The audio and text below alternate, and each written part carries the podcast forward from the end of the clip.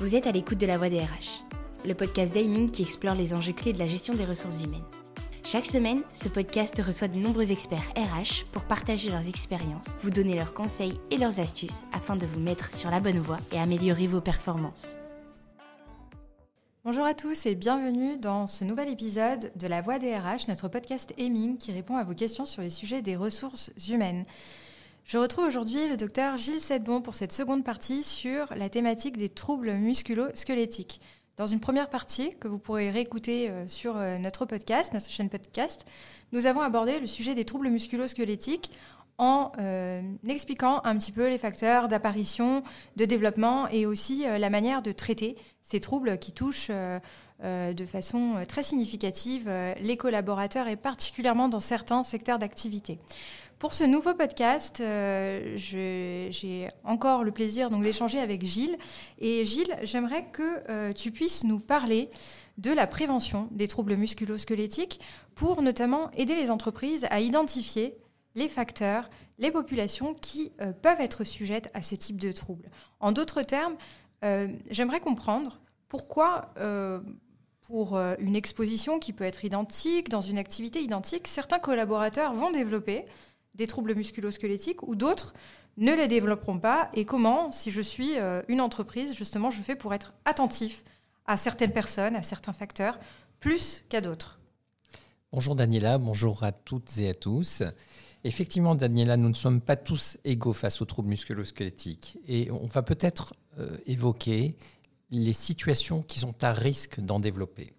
Alors, Commençons par le sexe, parce que malheureusement les femmes sont plus touchées que les hommes. Elles déclenchent presque deux fois plus de troubles musculo-squelettiques que les hommes. Alors il est vrai qu'elles sont réputées plus précises dans les gestes fins, elles sont plus souvent affectées à des tâches qui imposent des mouvements répétitifs au niveau des mains à cadence élevée. Et puis, euh, euh, dans le cadre de la vie privée, elles accomplissent généralement plus de tâches ménagères que les hommes, même si l'écart tend à se réduire et on s'en félicite.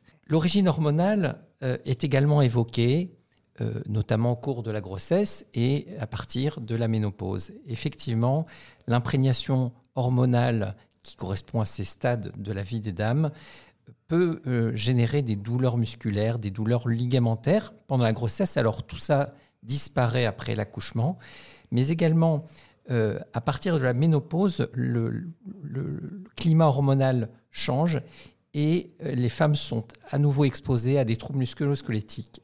Avec la ménopause, les femmes sont sujettes à développer plus de lombalgie, plus de situations arthrosiques aux genoux, et ça s'explique par une instabilité plus grande des genoux parce que les ligaments croisés tiennent moins bien, sont un peu plus laxes. Et puis il y a également des pathologies euh, d'épaule, la survenue plus fréquente de capsulites rétractiles, et enfin la survenue plus importante de fractures de fatigue.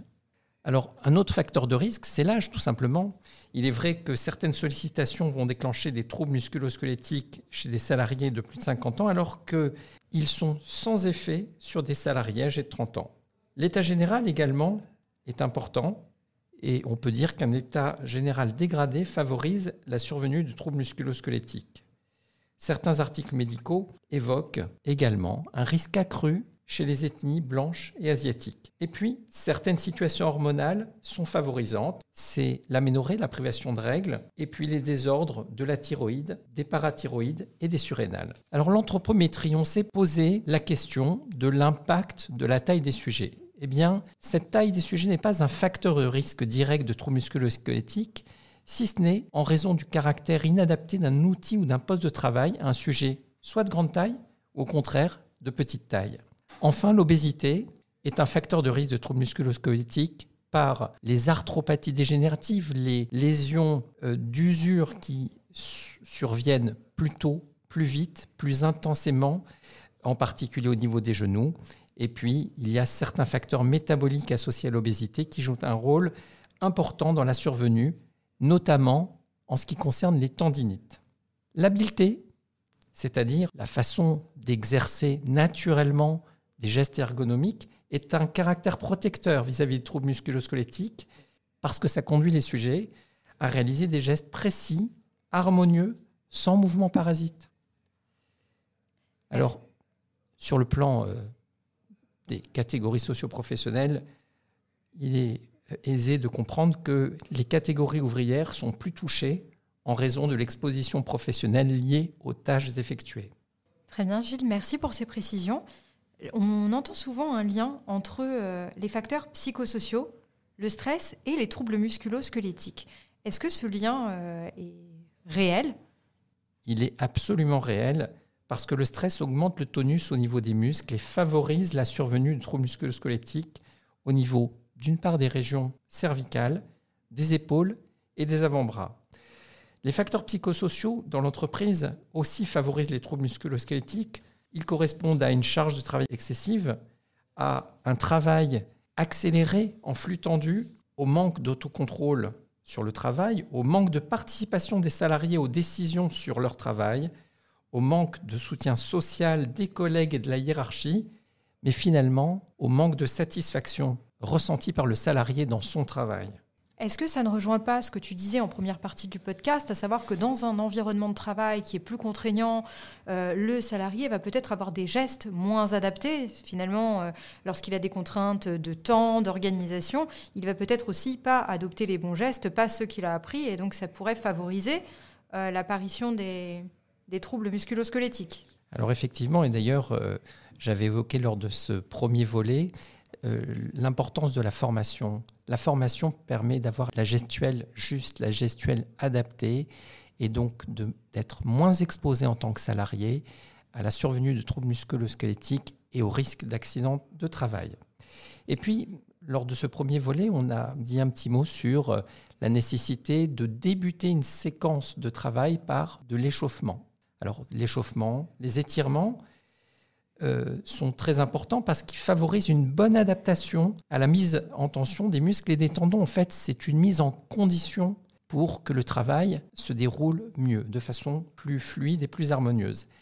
Quelques exercices de travail de l'équilibre sont également importants. Ils limitent le risque de chute, ils améliorent la précision des mouvements et des déplacements et limitent les micro-mouvements parasites parce que ces micro-mouvements parasites provoquent une sursollicitation des tendons parle de microtraumatisme. Je rappelle que la préservation d'un bon équilibre nécessite la conjonction de trois facteurs. Le toucher, c'est-à-dire le contact des pieds avec le sol, avec les reliefs, avec les objets, et la proprioception, c'est-à-dire les informations qui sont perçues par le cerveau sur les positions des articulations et des tendons musculaires. Mais également, pour un bon équilibre, nous avons besoin de la vue qui permet de se situer dans l'espace par rapport euh, à un objet, par exemple, et puis l'audition, parce que la perception des bruits et des dangers est protectrice et que le bon fonctionnement du système vestibulaire situé dans l'oreille interne concourt à maintenir un bon équilibre. Alors la survenue des troubles musculosquelettiques est fortement impactée par la dégradation de l'hygiène de vie. Il est donc nécessaire de préserver la triade essentielle alimentation, hydratation et sommeil, à laquelle nous pouvons également ajouter la nécessité de pratiquer une activité physique régulière. D'où les sensibilisations qui ont lieu euh, dans certaines entreprises qui sont particulièrement euh, sensibles et, sur ce type de sujet auprès de leurs salariés, justement sur les thématiques d'hygiène de vie. Elles ont euh, véritablement un impact également sur les maladies déclarées en entreprise, pas uniquement sur finalement la vie personnelle des salariés. Absolument. Et sur le plan alimentaire, la prévention des troubles musculosquelettiques passe par la préservation d'un bon équilibre alimentaire dans le contenu, la qualité, la quantité du bol alimentaire. Et quand je dis quantité, c'est suffisamment, mais pas trop. La nécessité de manger lentement. Il faut au moins 20 minutes par repas. Il faut bien mâcher les aliments pour en faciliter l'assimilation puis l'élimination. Évidemment, une hydratation régulière suffisante doit être adaptée également aux conditions de travail, aux efforts et aux conditions climatiques. Enfin, je voudrais dire un petit mot sur le sommeil, parce que le sommeil est un facteur très important pour conserver une bonne forme physique et éviter les troubles musculo-squelettiques. Le sommeil doit être réparateur, donc de bonne qualité, d'où d'ailleurs la nécessité de dépister éventuellement et de traiter un syndrome d'apnée du sommeil. Le sommeil doit donc être suffisant en qualité et en quantité. Il faut noter que la consommation accrue des activités sur écran, alors c'est la télé, les ordinateurs, les tablettes, les jeux vidéo et surtout les smartphones, concourent à réduire le temps de sommeil. Et ça, c'est un facteur de risque de survenue de troubles musculo-squelettiques, mais également d'accidents au travail. Merci Gilles pour euh, ces précisions sur euh, notamment les facteurs au-delà des facteurs de l'âge, euh, du sexe et des pathologies euh, peut-être euh, interférentes avec les troubles musculo-squelettiques. Donc c'est ces éléments de l'hygiène de vie qui permettent de réduire finalement le risque de troubles musculo, de développer des troubles musculo-squelettiques. Pour cette dernière partie du podcast, j'aimerais qu'on aborde deux sujets. Euh, puisque euh, aujourd'hui les troubles musculosquelettiques, on l'a dit, sont déjà un sujet très actuel pour les entreprises, mais elles vont sans doute continuer à l'être, et l'être d'autant plus euh, avec notamment l'actualité de la réforme des retraites et les salariés qui vont travailler plus longtemps. J'aimerais que l'on aborde sur ce sujet de la diminution des capacités de travail et de l'anticipation des fins de carrière.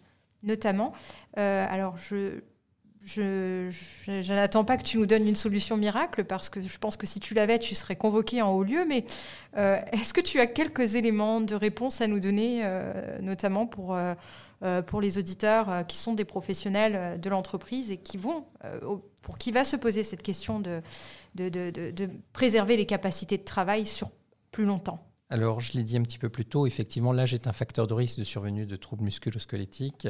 Et nous savons que euh, ces maladies augmentent, notamment après 50 ans. Cependant, ce qui est important, c'est le parcours professionnel et le cumul des expositions. Finalement, euh, l'ancienneté au poste est importante. Les secteurs d'activité les plus touchés sont d'une part les secteurs industriels et l'agriculture, d'autre part. Et enfin, l'administration est également un secteur touché le risque de troubles musculo-squelettiques est particulièrement élevé pour les, catégories ouvrières et à moindre degré chez les employés. Alors contrairement à ce qui pourrait être souhaitable, le niveau d'exposition professionnelle au risque de TMS ne diminue pas après 50 ans, alors que les capacités, les capacités fonctionnelles diminuent à cet âge. Ceci est vrai pour l'ensemble des principaux facteurs de risque tels que la répétitivité des gestes, tels que le travail en force et tels que les les postures inconfortables. Ce constat inquiétant montre le manque de prise en considération de la pénibilité du travail des salariés vieillissants et les carences de prévention primaire des troubles musculosquelettiques. Cela est souvent la conséquence d'un manque de latitude décisionnelle pour faire face aux contraintes des tâches professionnelles.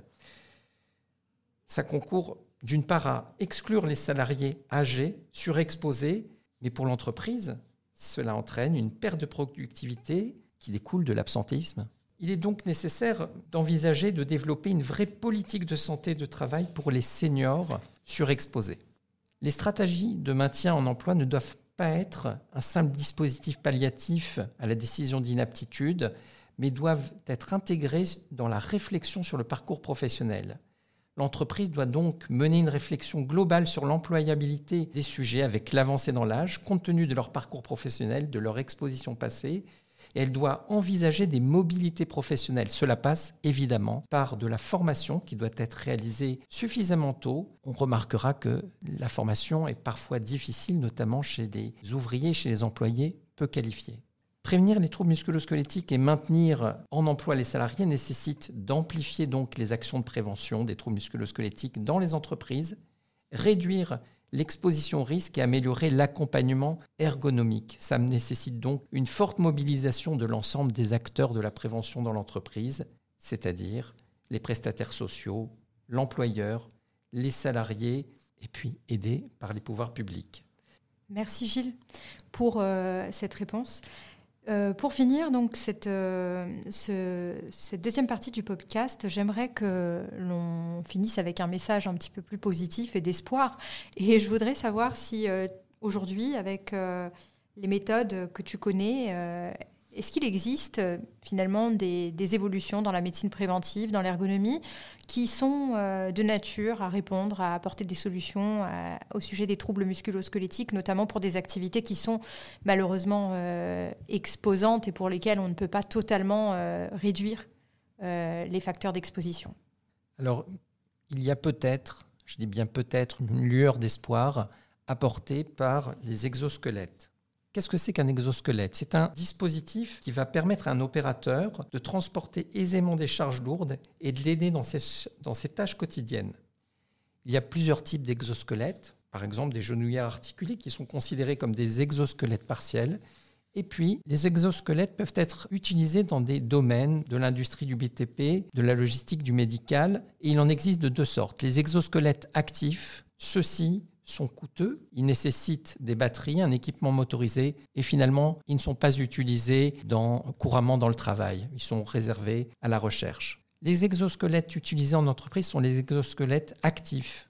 Ils sont équipés de ressorts mécaniques, c'est-à-dire de lames en carbone, qui vont assister le mouvement, qui vont faciliter la lutte contre la gravité et sont adaptés euh, pour toutes les opérations de manutention, euh, notamment la manipulation d'outils portatifs. Attention, l'exosquelette conduit à définir l'homme et le travailleur préservé et non le travailleur augmenté. Il ne s'agit pas d'augmenter la charge manipulable, mais de faciliter le travail effectué qui devait être auparavant uniquement supporté par les capacités physiques du salarié. Et encore faut-il qu'il l'utilise correctement. Absolument. Et d'ailleurs, ces exosquelettes euh, nécessitent quelques points de vigilance, notamment détecter le risque de choc parce qu'il constitue un encombrement, euh, le risque de chute, le risque de, de travail cardiaque parce qu'il pèse un certain poids et puis, il va entraîner également des frottements contre la peau. Donc, c'est certainement une piste d'avenir avec quelques points de vigilance tout de même à apporter. Merci Gilles pour ces explications. J'ai noté quelques points essentiels à retenir par rapport à ces développements. Le premier est la prévention primaire et l'organisation du travail. Le second est la formation des salariés et la nécessité d'être exigeant dans les gestes et postures adoptés pour justement les prémunir de développer euh, un certain nombre de pathologies. Le troisième point est le dépistage précoce des situations pouvant conduire à des troubles musculo-squelettiques et euh, l'adaptation du travail aux capacités des collaborateurs. Un autre point est la promotion de l'hygiène de vie des collaborateurs. Et enfin, le dernier point est la nécessité de mener toutes ces actions de façon concertée entre les différents acteurs de l'entreprise et de manière pluridisciplinaire. Merci Gilles pour euh, ces explications. Cette synthèse est complète, Daniela. Merci de l'avoir faite. Et merci d'avoir collaboré dans l'animation de ce podcast. Merci à toi, Gilles.